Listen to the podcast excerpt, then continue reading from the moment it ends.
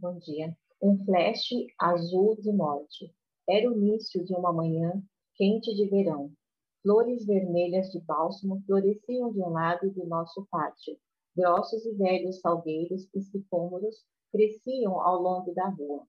Eu tinha sete anos, mas, mas lembro-me claramente do momento quando o vizinho frenético irrompeu em nossa sala com as palavras: A guerra estourou. O exército norte-coreano cruzou o paralelo 38. Moradores apreensivos se reuniram no beco em grupos de dois e três. Eu estava me acostumando com a vida estabelecida no sul, mas quando o Exército Popular da Coreia do Norte começou a invasão, nosso breve descanso acabou. Todos estavam assustados, relatórios do governo misturados com rumores, e ninguém sabia ao certo o que estava acontecendo.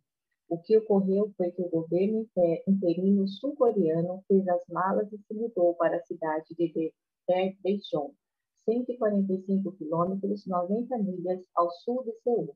O governo ordenou que o exército sul-coreano explodisse a ponte do rio Han, a única ponte sobre o rio Han no lado sul de Seul. Eles previam que as tropas norte-coreanas sobre o rio Han no lado sul de Seul. Eles, pre... Desculpa, eles previam que as tropas norte-coreanas norte chegariam em Seul em breve e eles não tinham meios de proteger a cidade. Sua estratégia era impedir que o exército comunista cruzasse o rio. Eles, pouco ou nada, podiam fazer para ajudar os residentes da cidade, que clamavam pela defesa de Seul. De Dois dias depois, minha mãe acordou de madrugada e começou a embrulhar nossas roupas.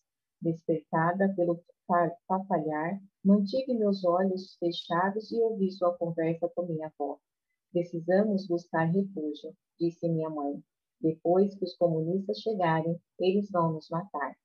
Eu sei que eles são ruins, minha avó respondeu. Mas você acha que eles tratariam as mulheres com severidade?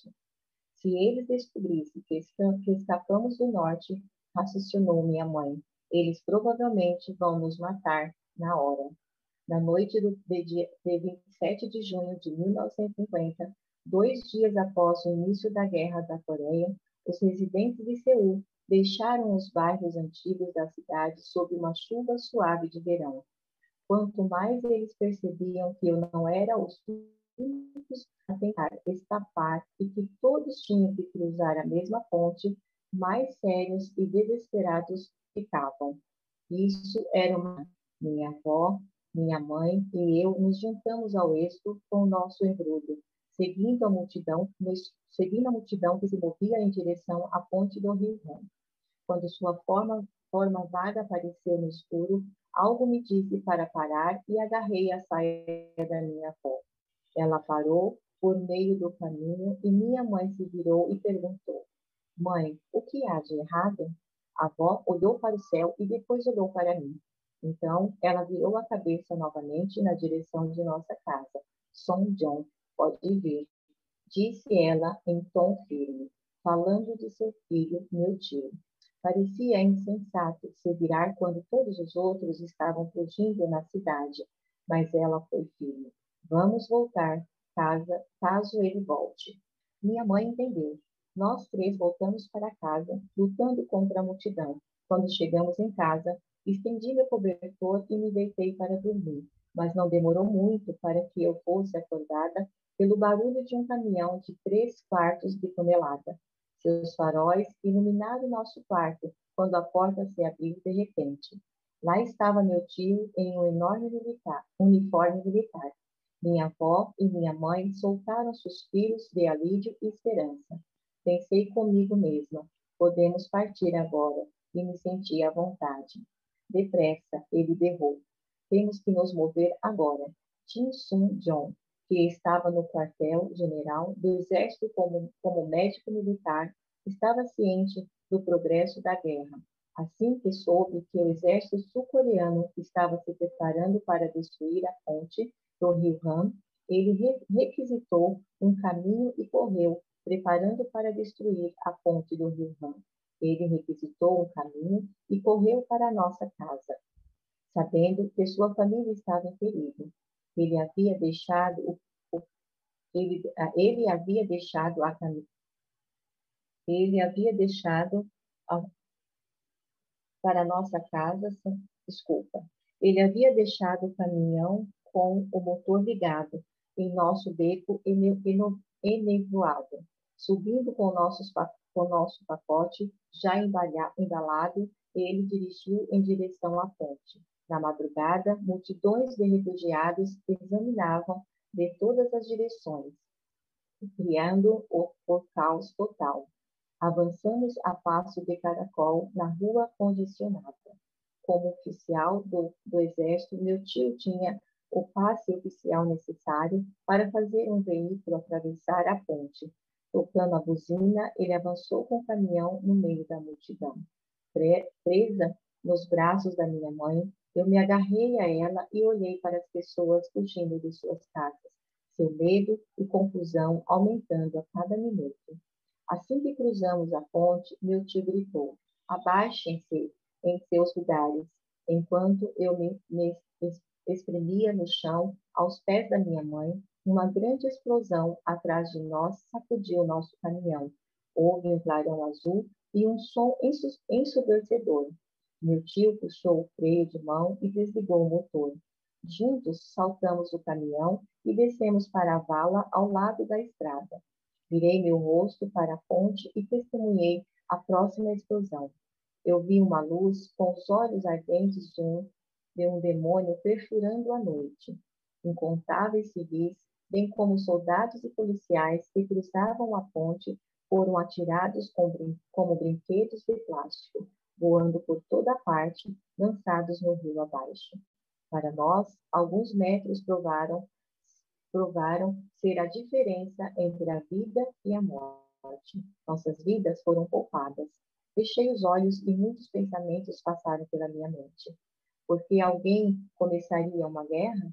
Por que, por, por que pessoas inocentes têm que morrer? Por que Deus está permitindo tanta dor e sofrimento? Quem pode acabar com essa loucura? Eu não conseguia encontrar nenhuma resposta.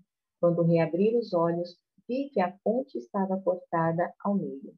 As forças armadas haviam cumprido sua missão, ao custo de centenas de vidas. O que restou entre os cadáveres os, os feridos que gritavam e os sobreviventes atordoados foi um esqueleto de aço feio, fumegando no escuro. A ponte do Rio Han foi explodida às três horas da manhã do dia 28 de junho de 1950. Embora o governo sul-coreano tivesse anunciado que defenderia Seul, ele cortou o único vínculo com a segurança, mesmo antes do Exército Popular da Coreia do Norte entrar na cidade. Centenas de pessoas fugindo da cidade foram mortas em meio a essa crise desesperadora. Com a ajuda do meu tio, minha vida e a vida de minha família foram preservadas naquele momento crítico. Foram preservadas. Naquele momento crítico, Deus mediou e nos protegeu do perigo.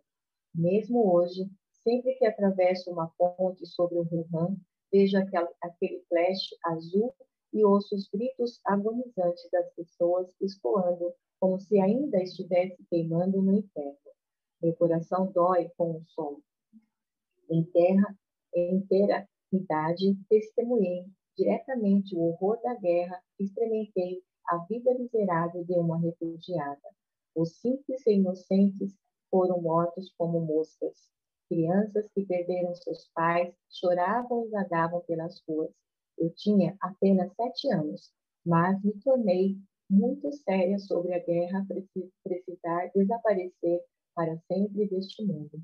Aconteceu há 70 anos, mas minha garganta ainda se aperta quando me lembro da noite em que a ponte do Rivan caiu. Deixados por meu tio, que teve que retornar ao serviço militar, Mal conseguindo nos manter inteiras, minha avó, minha mãe e eu caminhamos e caminhamos por caminhos desconhecidos em direção ao sul. De vez em quando, pegávamos carona em algum carro que passava, apresentando um documento do meu tio como médico, finalmente conseguimos abrigo em um campo de refugiados para famílias de militares. Com a mudança da maré da guerra, em 28 de setembro, voltamos para Seul. Os militares sul-coreanos expulsaram os comunistas e reconstruíram uma ponte transitável sobre o Nilo. Alojamos-nos numa casa vazia, uma que, uma que fora ocupada pelos soldados do norte, para a qual os donos não voltaram. Então, a maré da guerra mudou novamente meio milhão de tropas chinesas comunistas invadiram a Coreia através do rio Ilu. Em 4 de janeiro de 1951, o exército sul-coreano abandonou novamente Seul e novamente tivemos que escapar. Desta vez, pudemos embarcar em um trem para as famílias dos soldados e chegamos em segurança à cidade de Daegu. As imagens e os sons do dia dia após dia, de nosso curso selvagem do de norte a sul ao longo de um ano, desafiam qualquer descrição. Eu vi incontáveis cadáveres e eu também estava, eu também estávamos à beira da morte, mas de alguma forma, durante toda essa jornada pela sobrevivência, senti que Deus estava conosco.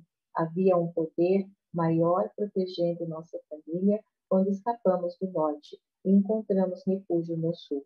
Os pais celestiais me deram mais do que um senso de significado e valor.